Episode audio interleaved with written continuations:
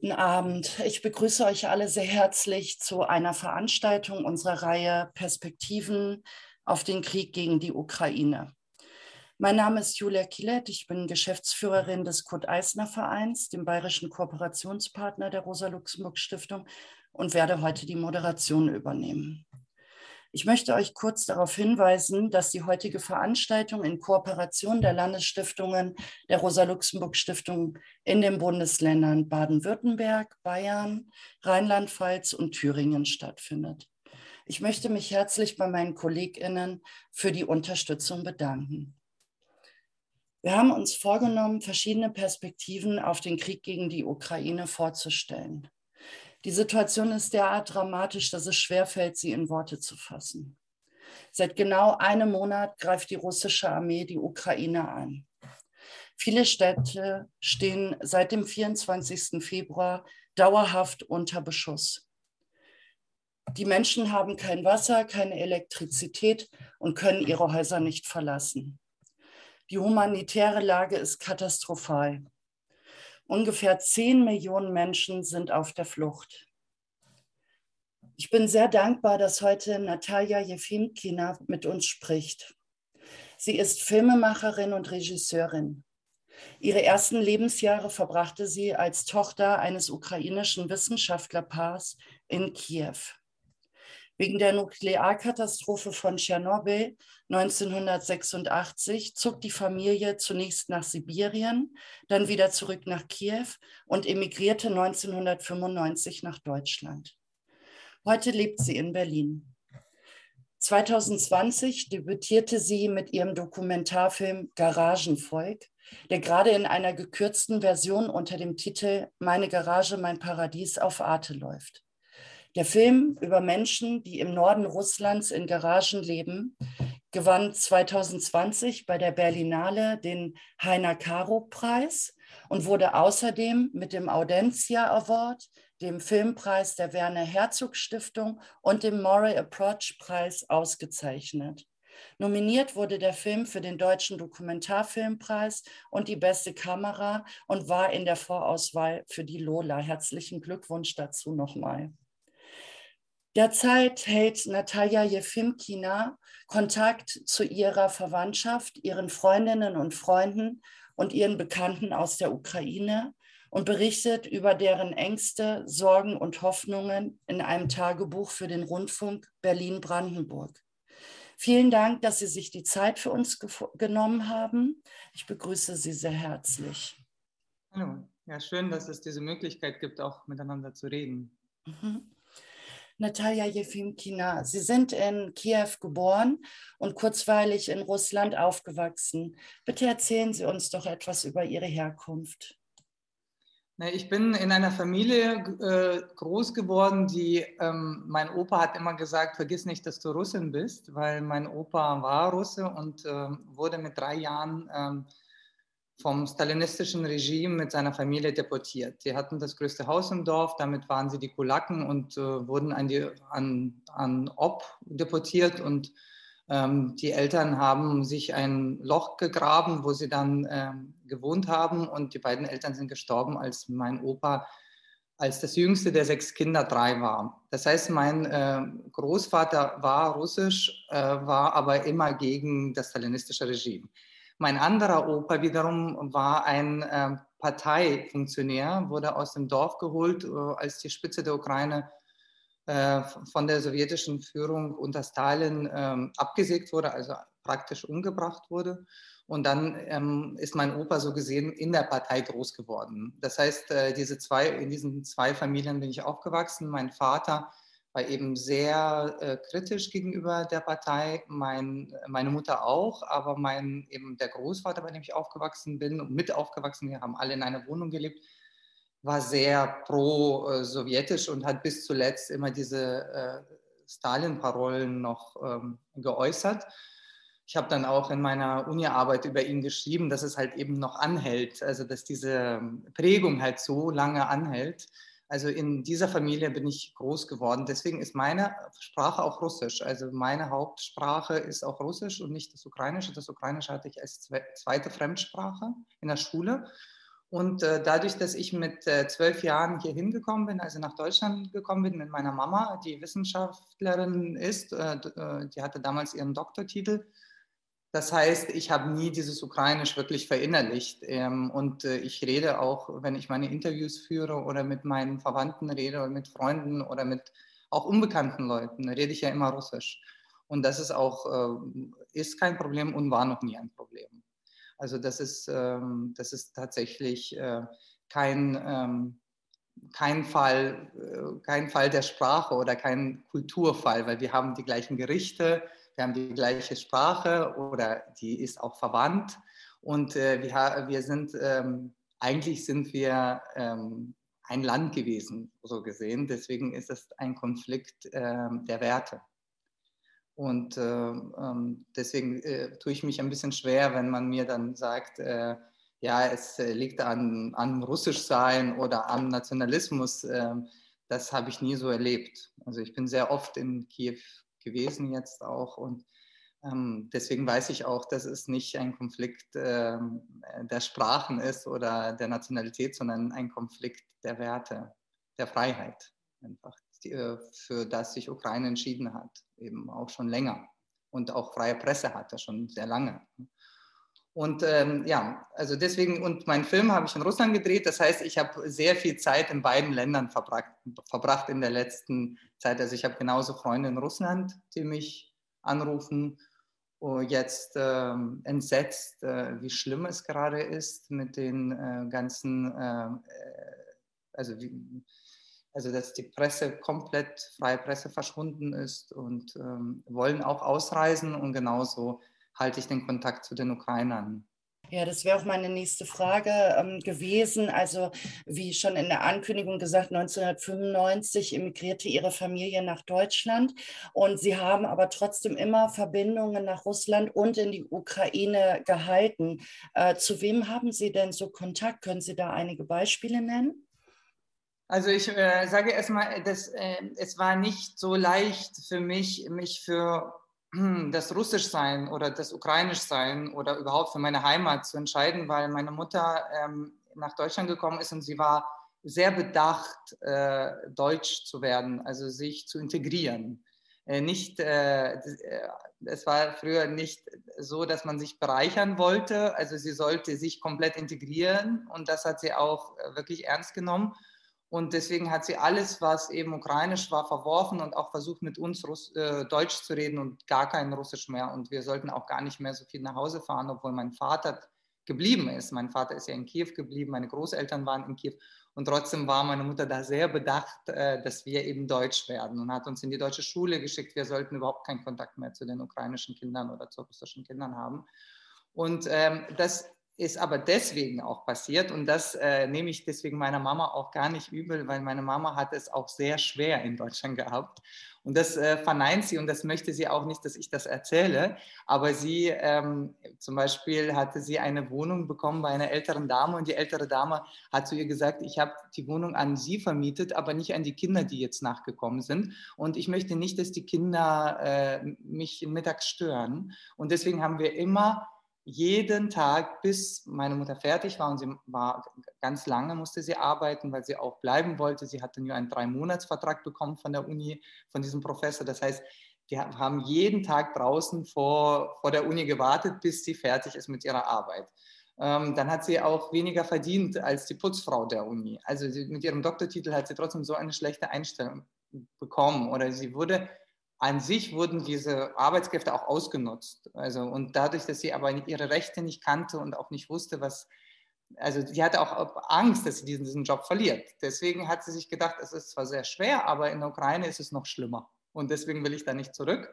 Und deswegen bleibe ich jetzt ähm, in Deutschland und damit hat sie uns äh, auch, also sie wollte nicht, dass ich äh, Russisch rede, sie wollte auch nicht, dass ich irgendwie Russisch studiere, was ich dann gemacht habe, oder dass ich in Russland einen Film drehe, oder dass ich einen weißrussischen Mann habe, was ich dann ja auch ausgewählt. Also ich habe mir einen Mann ausgewählt, der genau ungefähr die ähnliche, ähnliche Geschichte hat.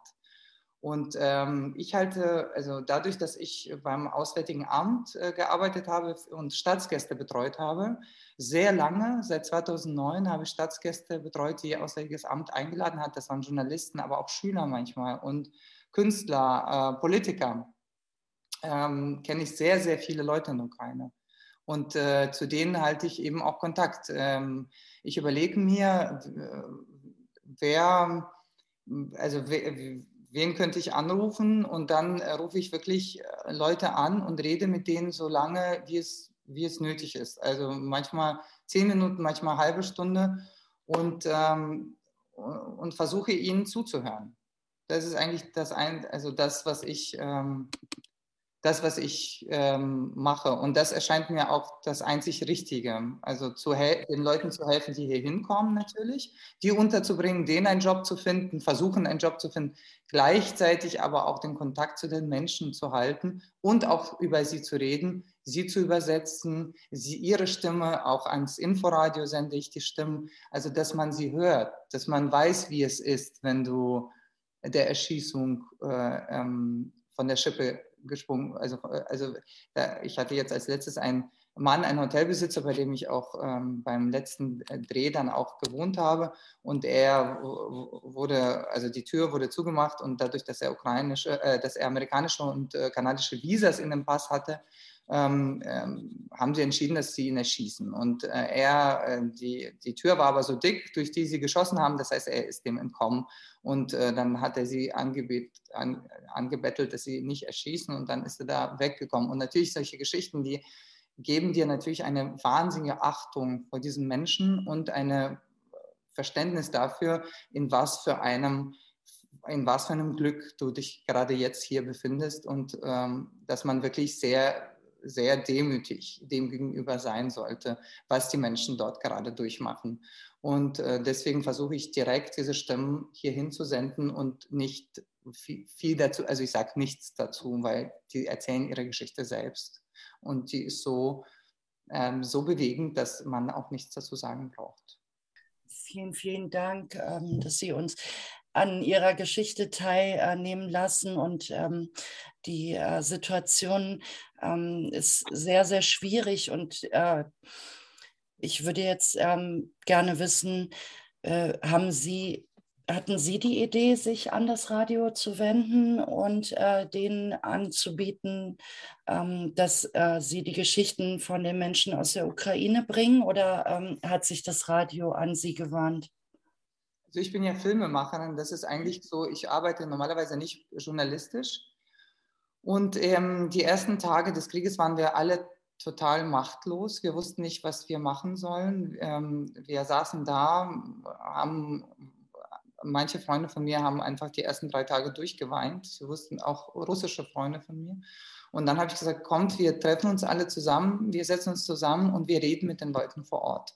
Und dann haben wir mit den Leuten vor Ort geredet und dann haben wir ziemlich schnell angefangen, sie aufzuzeichnen, sie zu übersetzen und sie ähm, Fotos zu nehmen. Und ähm, für was wussten wir nicht wir wussten es nicht, für was wir das machen. Das war einfach eine spontane Reaktion, weil auf die Dem wir waren auf den Demos, dann waren wir und dann waren wir auch so verloren.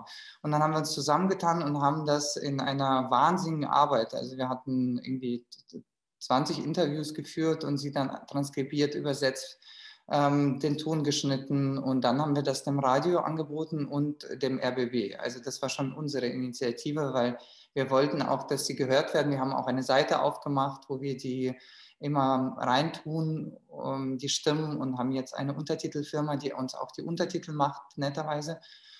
Und ja, das war unsere eigene Idee. Also wir, wir wollten einfach irgendwas machen, wir wussten aber nicht wirklich was, ja. Und das war so, das erschien uns als das einzig Richtige in dieser Situation. Können Sie uns vielleicht einige Geschichten erzählen ähm, von, äh, von den Leuten, mit denen Sie bisher gesprochen haben? Vielleicht so ein, zwei.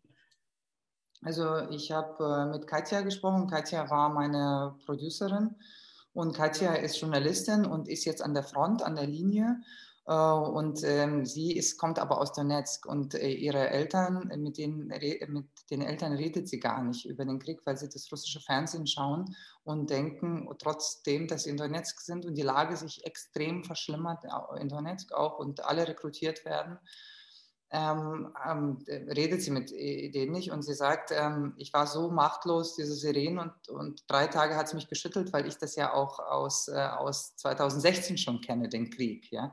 Und jetzt äh, berichtet sie von der Frontlinie und sagt, ich weiß, dass es, dass es mich traumatisiert, aber ich äh, muss es machen, ich muss irgendwie berichten, ich muss es machen und ähm, ich, ich weiß, dass es gefährlich ist, dass es auch für meine Eltern gefährlich ist und ähm, ich werde das aber danach bearbeiten, wenn der Krieg vorbei ist. Ähm, dann habe ich mit, ähm, mit einem äh, tollen, ähm, tollen Familie gesprochen auch. Sie mussten sich trennen. Sie ist, ähm, Evgenia ist dann ähm, in, in, den Westen gegangen, weil sie ein kleines Kind bekommen haben und er ist geblieben in Slawiansk. Slawiansk liegt wirklich an der Grenze auch und er hebt die toten Körper der Soldaten, weil sie niemand oder niemand abholt, äh, weil auch die besetzten Territorien so gefährlich sind und da fährt auch niemand hin. Und die fahren mit, freiwillig mit ihrem Auto mit dem Kreuz, mit dem Roten Kreuz aufgemalt um, und verhandeln mit den, äh, mit den russischen Truppen, dass sie dort reinfahren können und eben diese toten Körper der Soldaten holen. Weil er sagt, der Soldat muss wissen, dass er geholt wird. Und das ist ganz wichtig für die, äh, für, für die Leute zu wissen, dass sie auch dann nach Hause kommen äh, und dass ihre Eltern sie richtig begraben können. Und das ist eine freiwillige Aufgabe. Und der, das Auto, als ich mit ihm telefoniert habe, wurde das Auto einen Tag vorher beschossen. Also die sind losgefahren und die wurden beschossen. Und er hat gesagt, ich weiß nicht, wie ich, äh, weil das waren äh, Minen, so äh, Geschossminen. Ich, ich musste diese ganzen Vokabel auch neu lernen, weil ich natürlich sie gar nicht kannte. Und die wurden äh, von diesem Minenwerfer beschossen. Und ähm, die, die sind aber halb geblieben und haben trotzdem diese fünf ähm, fünf tote Soldaten geholt.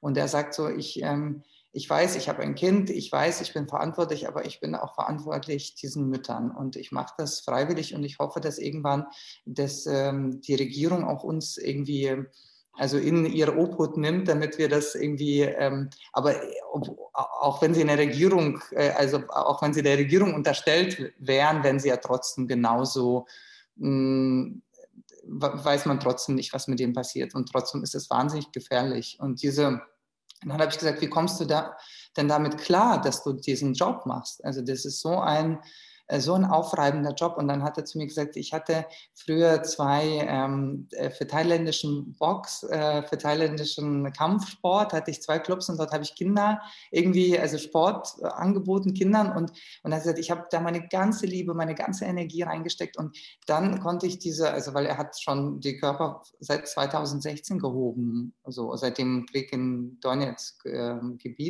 und das heißt, äh, um, also um Slavansk herum ja eben auch, da gab es ja starke Kämpfe. Und dann hat er gesagt, ich habe eben den Tod gesehen, aber du kannst nicht nur den Tod sehen, sonst gehst du kaputt. Und dann habe ich eben diese Kinder gesehen, wie sie aufwachsen, wie sie Lust am Leben haben, wie sie lachen, wie sie erwachsen werden, wie wir was Gutes, was Liebevolles da reinstecken und es werden tolle Menschen. Und dann hat er gesagt, nur damit konnte ich das aufwiegen. Und er hat gesagt, wenn du so viel Negatives siehst, musst du erschaffen, musst du erst etwas erschaffen. Und dann habe ich gedacht, das ist richtig, ich höre jetzt auf, die Nachrichten zu gucken. Ich gucke ziemlich wenig Nachrichten, muss ich sagen. Also immer nur morgens und abends ein bisschen, was jetzt in Kiew passiert. Und und, äh, und versuche in dieser freien Zeit, frei von Nachrichten, irgendwas zu machen. Also so viel wie möglich. Ich nehme alle Anrufe an, ich äh, versorge alle Leute, die mich äh, anrufe, anrufen, die Hilfe brauchen, die Job brauchen, die Wohnung brauchen, die nicht wissen, wohin und äh, versucht das alles gleichzeitig zu machen ähm, und habe meine ganzen anderen Projekte zur Seite geschoben, weil das eben auch nicht so wichtig ist. Das ist jetzt nicht wichtig, irgendwie einen Film äh, in Berlin zu drehen, weil es ist jetzt äh, einfach wichtig, diese, diese Menschen zuzuhören und äh, weil alles, was sie jetzt für Probleme haben, sie sind halt essentiell. Also das, es geht halt um Leben und Tod. Und manchmal mache ich mein Handy an morgens und dann gucke ich, ob meine Verwandten, ich habe ja sehr viele Verwandten noch in der Ukraine, mein Vater ist in der Ukraine, meine ähm, Cousin ist in der Ukraine, meine beiden Onkels und Tanten sind in der Ukraine. Und dann gucke ich, ob sie online waren. Das heißt, ich gucke, ob sie noch am Leben sind. Und das ist natürlich, also das ist eine das ist krass, aber so ist es. Ich kann das nicht anders, also es ist so. Ich gucke, ob sie jetzt heute und meine Freunde, ob sie jetzt online waren heute Morgen. Und dann denke ich, ach, die waren online, dann ist gut. So. Und das ist natürlich, diese Situation ist natürlich, und ich weiß nicht, wie es den Leuten geht, die in Mariupol Verwandte haben. Oder in, oder, also Mariupol ist besonders schlimm, aber auch Kharkov oder ähm, Tschernigow, das ist so hart, wenn du keine Verbindung seit 24 Tagen zu deinen Verwandten hast und nicht weißt, ob sie am Leben sind. Und ich habe äh, kurz mal so eine App installiert, Mariupol-App, wo alle Verwandten ihre Verwandten suchen. Und dann kommt jede Sekunde, weiß jemand, ob das Haus noch steht? Weiß jemand, hat jemand äh, was gehört von diesen Leuten? Und das, meine Frau und meine Kinder sind noch da. Mein Opa ist noch da. Mein Opa ist aber schon 90, der liegt und so. Das ist einfach, es ist, ähm, also es ist auch, die Fülle der, des Leids ist auch erschlagend. Vielen Dank, ähm, dass du diese Erfahrung mit uns teilst und ähm, du berichtest ja auch äh, von deinen Familienmitgliedern, also zum Beispiel von deiner Tante, die du auch motiviert hast, ähm, zu, auf, zur Flucht zu gehen und ähm, hierher zu kommen.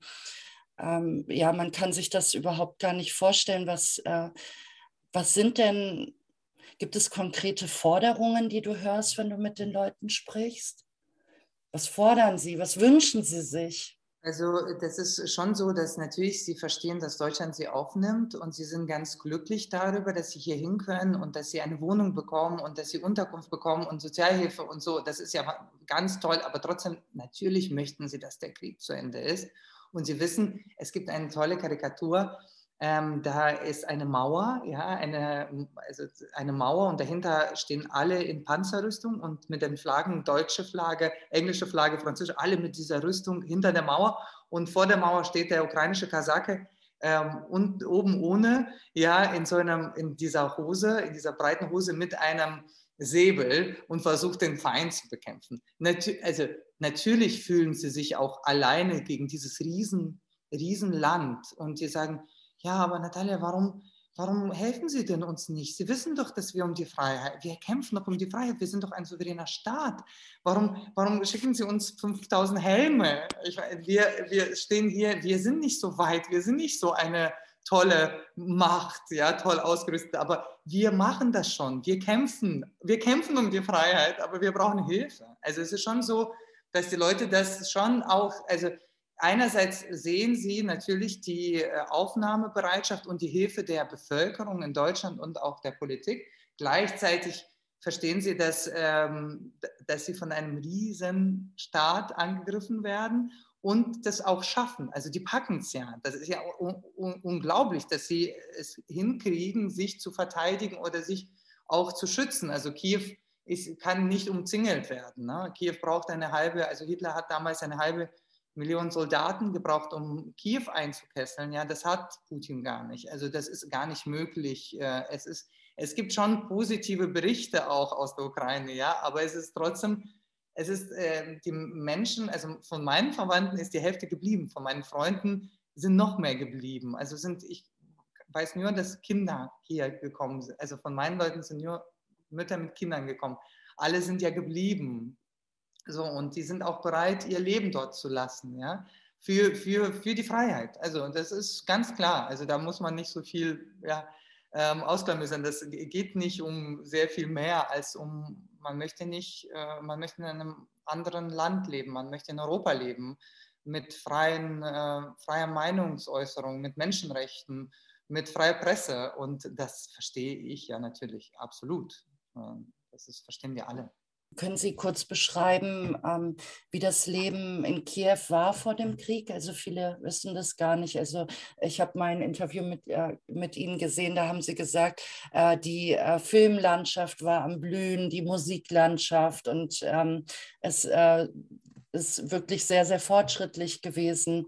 Ähm, meinen Sie, deswegen ist dieser Krieg auch begonnen worden, weil es dort ein solches freies Leben war? Also Kiew, äh, wir haben immer gesagt, Kiew wäre das neue Berlin. Also wie so nach der Fall der Mauer war ja Berlin sehr energetisch und so war Kiew auch. Es wurden neue Clubs aufgemacht. Es gab eine sehr lebendige zeitgenössische Musikszene.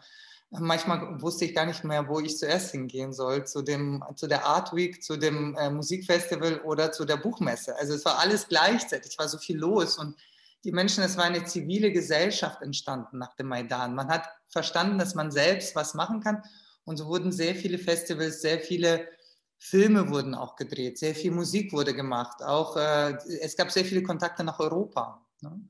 Also es, es, gab sehr regen Austausch und äh, deswegen war Kiew und auch Odessa oder auch äh, Lviv ähm, waren sehr zeitgenössische Städte und haben sehr viele Leute angezogen. Bei dem, ich war jetzt im Sommer dort ähm, und im Herbst war ich auch noch mal dort. Und ähm, es ist so, dass ähm, ich sehr viele Deutsche auf dem Festival getroffen habe. Ich war kurz auf einem Festival und da habe ich sehr viele Deutsche getroffen, die haben gesagt, das ist so toll, wir kommen hier für zwei Tage hin und das ist ja das Beste, was wir gesehen haben. So eine tolle Musik. Und äh, das waren DJs aus Europa da, aus, ähm, aus Berlin war ein DJ da. Also es war sehr, sehr zeitgenössisch, dieses Leben. Oder ist zeitgenössisch geworden auch mit der freien Presse, mit der Aufarbeitung des Stalinismus, mit der freien Meinungsäußerung. Äh, das war ja alles möglich seit äh, sehr vielen Jahren schon. Also auch ähm, unter äh, Janukowitsch war es ja so, dass die, er natürlich viel äh, Korruption gab, aber die Meinungsfreiheit hat er nicht äh, beschränkt. Das heißt, die Presse war ja frei. Und ähm, das war natürlich ein Dorn im Auge des russischen Regimes und auch äh, des Regimes äh, von Lukaschenko. Und ähm, das, das, das muss man, das ist einfach, also das muss man sich klar machen. Das ist einfach an dieser Grenze, ähm, die Grenze von Ukraine und Russland ist sehr lang. Und dann gab es ein Land, was einfach ein ganz anderes äh, Lifestyle schon hatte. Eben und sehr viele, viel Information ist darüber geschwappt. Natürlich, das ist ja so ein bisschen wie mit, vielleicht kann man das vergleichen mit, äh, wie mit Westberlin und Ostberlin. Ja, da, ähm, also äh, da ist noch eben ähm, in, dem, in den letzten Monat, August, da sind ja so viele Leute noch rübergewandert nach Westberlin. Und so war das auch. Also ich meine, wir hatten ja regen Austausch, wir haben eine moderne Welt, wir haben Internet. Natürlich ist das alles rübergeschwappt. Und äh, das ist äh, für, mich, ähm, für mich auch so brutal und so traurig zu sehen, weil natürlich jetzt so weit schon war und dieser Krieg äh, wirft uns so zurück, so zurück. Vielen Dank. Also vor allen Dingen, dass Sie auch die sehr persönlichen Erfahrungen mit uns teilen. Es gibt sehr, sehr viele Menschen, die sich engagieren im Moment, ähm, stehen an den Bahnhöfen, nehmen Leute auf, ähm, teilen, äh, sammeln Sachen zusammen und so weiter. Ähm, was würden Sie sich von der Gesellschaft hier wünschen oder was fehlt Ihnen auch irgendwas?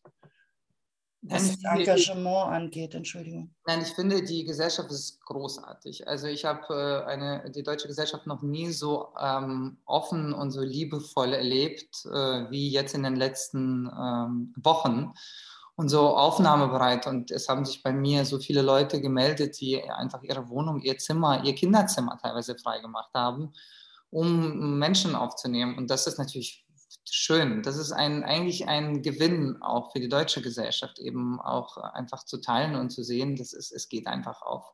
Es geht nicht um ein neues Auto und um eine neue Küche, es geht um einfach Teilen und, und, und um Liebe, so dass man den Leuten irgendwie das schenkt, dass man sie aufnimmt und sich um sie kümmert. Mehr, braucht man, mehr, mehr brauchen ja die Menschen nicht. Und das ist einfach, das ist schon unglaublich schön jetzt zu sehen, dass es so intensiv ist und dass so viele sich engagieren. Und von der Politik, es ist äh, schwierig, weil natürlich äh, die Menschen können viel helfen, klar, und die Menschen helfen viel. Und ich weiß, Krankenhäuser, ich habe ja mit sehr vielen Ärzten auch gesprochen in dieser Zeit und sie auch ähm, veröffentlicht, diese Interviews, denen haben ja Verbandszeug, was denen alles gefehlt hat, gepanzerte Krankenwagen, Autos und Beatmungsmaschinen und, und, und. Also die, äh, das ist schon sehr schön, wie die Krankenhäuser auch helfen. Also es ist ja nicht nur die Gesellschaft, sondern wirklich auch die Unternehmen, die, die Krankenhäuser, die Vereine und ähm, also alle engagieren sich und das ist schon was ganz Besonderes. Aber dass wir immer noch äh, irgendwie seit äh, dem 24. Februar haben, hat Europa für 16 Milliarden Euro russische Ressourcen gekauft. Ich meine, 16 Milliarden, wo gehen die hin? Also, dass wir wissen, wo sie hingehen. Und das, äh, ich, ich glaube, das verstehen manchmal, versteht die Gesellschaft auch nicht, dass wenn wir dieses Regime, ähm, wenn dieses Regime untergeht, das äh, Putin-Regime, haben wir alle was davon. Ja, das wäre einfach, oder das Lukaschenko-Regime. Ich meine, die Leute sind aufgestanden. Das waren Hunderttausende auf der Straße und dann hat er sie gefoltert in den Gefängnissen. Also es ist eine Katastrophe, was in Weißrussland passiert ist.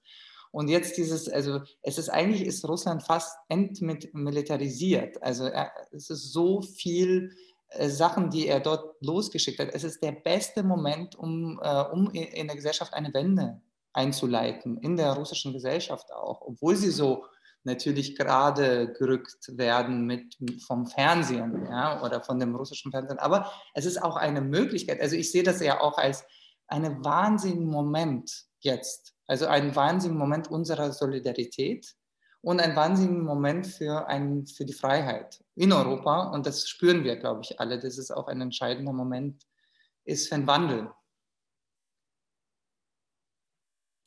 Vielen Dank für dieses Statement. Ähm, ich würde ganz gerne noch mal kurz über Ihren Film sprechen. Der Dokumentarfilm Garagenvolk, ähm, der ja auch im Moment auf Arte läuft, also zumindest in einer gekürzten Version. Ähm, Sie haben sehr, sehr viele Preise dafür bekommen. Ähm, und immer wieder wurde hervorgehoben, dass sie wahnsinnig sensibel auf die Menschen zugegangen sind und wirklich auch äh, ihre Geheimnisse rauskitzeln konnten. Haben Sie eigentlich noch Kontakt zu den Menschen dort, die in den Garagen leben im russischen Norden? Also ich habe, ähm, ich versuche jetzt natürlich weniger Kontakt zu den Menschen zu haben, weil sie ja auch potenziell in Gefahr sind, wenn sie mit mir über was reden, was mit dem Krieg zu tun hat. Man bekommt ja mittlerweile 15 Jahre, wenn man sich gegen oder überhaupt über den Krieg äußert. Das heißt, es ist äh, ziemlich gefährlich. Deswegen habe ich ähm, ein paar Freunde angeschrieben und gefragt, ob es denen gut geht, ohne sie auf den Krieg anzusprechen. Und ähm, dann waren verzweifelte, verzweifelte Leute, die dann sagen, wir halten es nicht mehr aus, wir, wir, wir müssen ausreisen, wir wissen nicht, was wir tun sollen. Es wird immer schlimmer, das ist ja wie Nordkorea jetzt. Ja. Also es ist so, dass die Leute, also dass die Menschen überall toll sind. Also ich meine, wir waren ja auch gleichgeschaltet, also was heißt wir, ich sage jetzt wir, ich habe ja den deutschen Pass, also wir waren ja auch in dem Dritten Reich gleichgeschaltet und haben auch eine Meinung gehabt. Es ist es ist einfach, wenn du dieses Fernsehen, also man kann das den Russen auch nicht übel nehmen, das will ich sagen. Es sind alles Menschen und die Mütter sind genau solche Mütter, die ihre Särge bekommen mit den toten Kindern. Und dass sie nicht sich äußern können, dass sie sich nicht wehren können, das liegt auch daran, dass sie eben dieses, ähm, diese Gleichschaltung erleben. Und da haben wir natürlich als Gesellschaft und äh, als Politik, als deutsche Politik, ein bisschen mit dieser Annäherung und dem Dialog auch ein bisschen verpasst, eben diese Opposition abzuholen in Russland äh, und sie zu unterstützen, weil sie hat ja, die leidet ja seit, also die leidet ja die ganze Zeit, äh, seit Amtseintritt von Putin leidet sie ja und äh, wurde, Menschen wurden umgebracht, Memorial wurde geschlossen, also es ist ja die ganze Zeit. Und wir äh, wir haben ein bisschen immer so getan, als wäre ja, als wäre es nicht, ja, als müsste man doch noch ein bisschen reden und noch mal ein bisschen verstehen. Und dann ähm, kam die Annexion von Krim und dann kam Donetsk und davor war Abhasien. Und da gibt es ja so viele Beispiele. Und das ist eben, wir haben auch das unterschätzt, muss ich sagen. Also wir haben das einfach unterschätzt, dass man mit einem autoritären Regime, äh, dass er dann weitergeht und äh, dass der Hunger beim Essen kommt, ja, da, da, da bin ich durchgekommen, dann komme ich vielleicht hier mal durch, ja, und in dieser Rhetorik, die, also dass er Ukraine angreift und dass er die Weltordnung ändert, die, das gibt es äh, in Putins Rhetorik schon seit 20 Jahren, ja, also das ist ja schon die ganze Zeit da. Und wir haben immer darauf gesetzt, dass wir jetzt Annäherung machen. Aber du kannst mit Lukaschenko oder mit Putin keine Annäherung machen. Ja, das ist also, das ist halt der falsche, ähm, und dafür zahlt jetzt auch Ukraine. Äh, das Ukraine war am Maidan, ein, also hat immer für EU geworben, ja. Und wir haben Ukraine nicht aufgenommen. Also es ist auch so, also ich finde es schon okay, dass wir uns auch mit für die Demokratie einsetzen. Das ist Demokratie. Wir wollen, dass es Demokratie gibt in der Welt. Also sollten wir uns einsetzen. Auch wenn unser Gas teurer wird oder uns ein bisschen kälter wird. Also kälter und, äh, und höhere Benzinpreise und ein bisschen weniger, äh, weniger eben ähm, ins Essen gehen oder mal nicht äh, jedes fünfte Jahr ein neues Auto kaufen, ähm, aber wenigstens ein paar Leben retten. Also ich, also was in Mariupol passiert, also ich, ich habe da, ich kann diese Diskussion finde ich schwierig, ja, ähm, weil es geht halt um Leben, also es geht einfach um Menschenleben. Es, ähm, so einfach ist es und äh, das Menschenleben gilt, gilt zu schützen. Ja, vielen Dank für diese Einschätzung. Wir nehmen in Russland täglich mutige Widerstandsaktionen gegen den Krieg wahr. Sehen Sie denn eine Chance, dass sich in Russland eine neue Zivilgesellschaft entwickelt oder wie nehmen Sie im Moment die Stimmung in der Gesellschaft wahr? Also es sind ja schon sehr, sehr viele Menschen, die Aktionen versuchen gegen den Krieg, aber offenbar gibt es auch sehr viele, die den Krieg befürworten oder die sich äh, einfach raushalten. Können Sie das vielleicht zum Schluss noch einschätzen? Naja, ich glaube, dass es äh, in Ukraine ging es sehr schnell. Freie Presse, freie Berichterstattung, freie Meinungsäußerung, ähm, äh, stalinistische Aufarbeitung, ähm, Hunger, äh, Hungertod, Holodomor-Aufarbeitung. Ähm, mein Opa, von dem ich Ihnen ja schon erzählt habe, mein Opa hat dann ähm, zu mir gesagt, ich habe ein neues Pamphlet geschrieben. Mein Opa war da 95 Jahre alt. Und ich habe gesagt, was ist, worüber handelt denn deine neue Schrift? Dann hat er gesagt, über Hitler und Stalin. Und als er diese beiden Wörter in einem Satz verwendet hat, habe ich gesagt, wie, wie meinst du das denn? Und dann hat er zu mir gesagt, das ist, das sind, waren beides äh, Empörkommlinge, ähm, die sich so ähnlich waren. Und da gut, dass ich da schon saß, weil das war für mich natürlich ein Schock. Also mein Opa hat es geschafft mit der freien Presse, mit der Aufarbeitung, mit den Ausstellungen, mit den Museen, mit dem freien Fernsehen, mit den freien Zeitungen, mit dieser ganzen ähm, Freiheit, die plötzlich da war, hat mein Opa das aufgearbeitet. Er hat tatsächlich geschafft, sein Meinungsbild zu ändern. Und wenn er das schafft, sein Meinungsbild zu ändern, dann schaffen das die russische, dann schafft das die russische Bevölkerung auch. Und ich habe gesehen, wie schnell, wenn es, äh, wie schnell Menschen zu Zivilgesellschaft werden. Also nach dem Maidan, nach dieser Erfahrung, wir können Freiheit, wir können zusammen was bewegen, war plötzlich eine ganz ähm, also Menschen haben sich eingesetzt für ihre eigenen Belange. Sie haben äh, Flüchtlingshilfe selbst organisiert. Sie haben die Metro für Behinderte gerecht gemacht. Also es gab, jeder hat ein, ähm, irgendwas gefunden, wo er sich einsetzen kann, weil der Staat fehlte. Der Staat fehlt ja immer noch in der Ukraine in vielen, an vielen Orten. Und deswegen organisieren sich die Ukrainer auch so gut selbst. Also die liefern ja humanitäre Hilfe, die helfen und die helfen sich gegenseitig wahnsinnig, weil sie sich nicht auf den Staat verlassen. Und ich glaube, das ist in Russland auch möglich. Warum? Es sind ja keine anderen Menschen da. Also die Menschen sind ja überall gleich. Mit der Geschichte Ihres Opas ähm, finde ich, das ist ein wirklich schönes Schlusswort. Ich möchte mich ganz, ganz herzlich bedanken. Wir sind am Ende des Gespräches angekommen.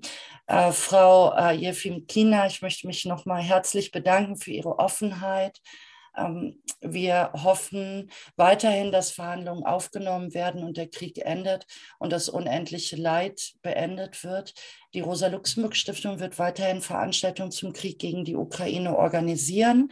Morgen, am 25. März, sprechen wir mit dem ehemaligen UNO-Referenten Andreas Zumach über den Krieg gegen die Ukraine und darüber, ob es noch Chancen für eine europäische Friedensordnung gibt.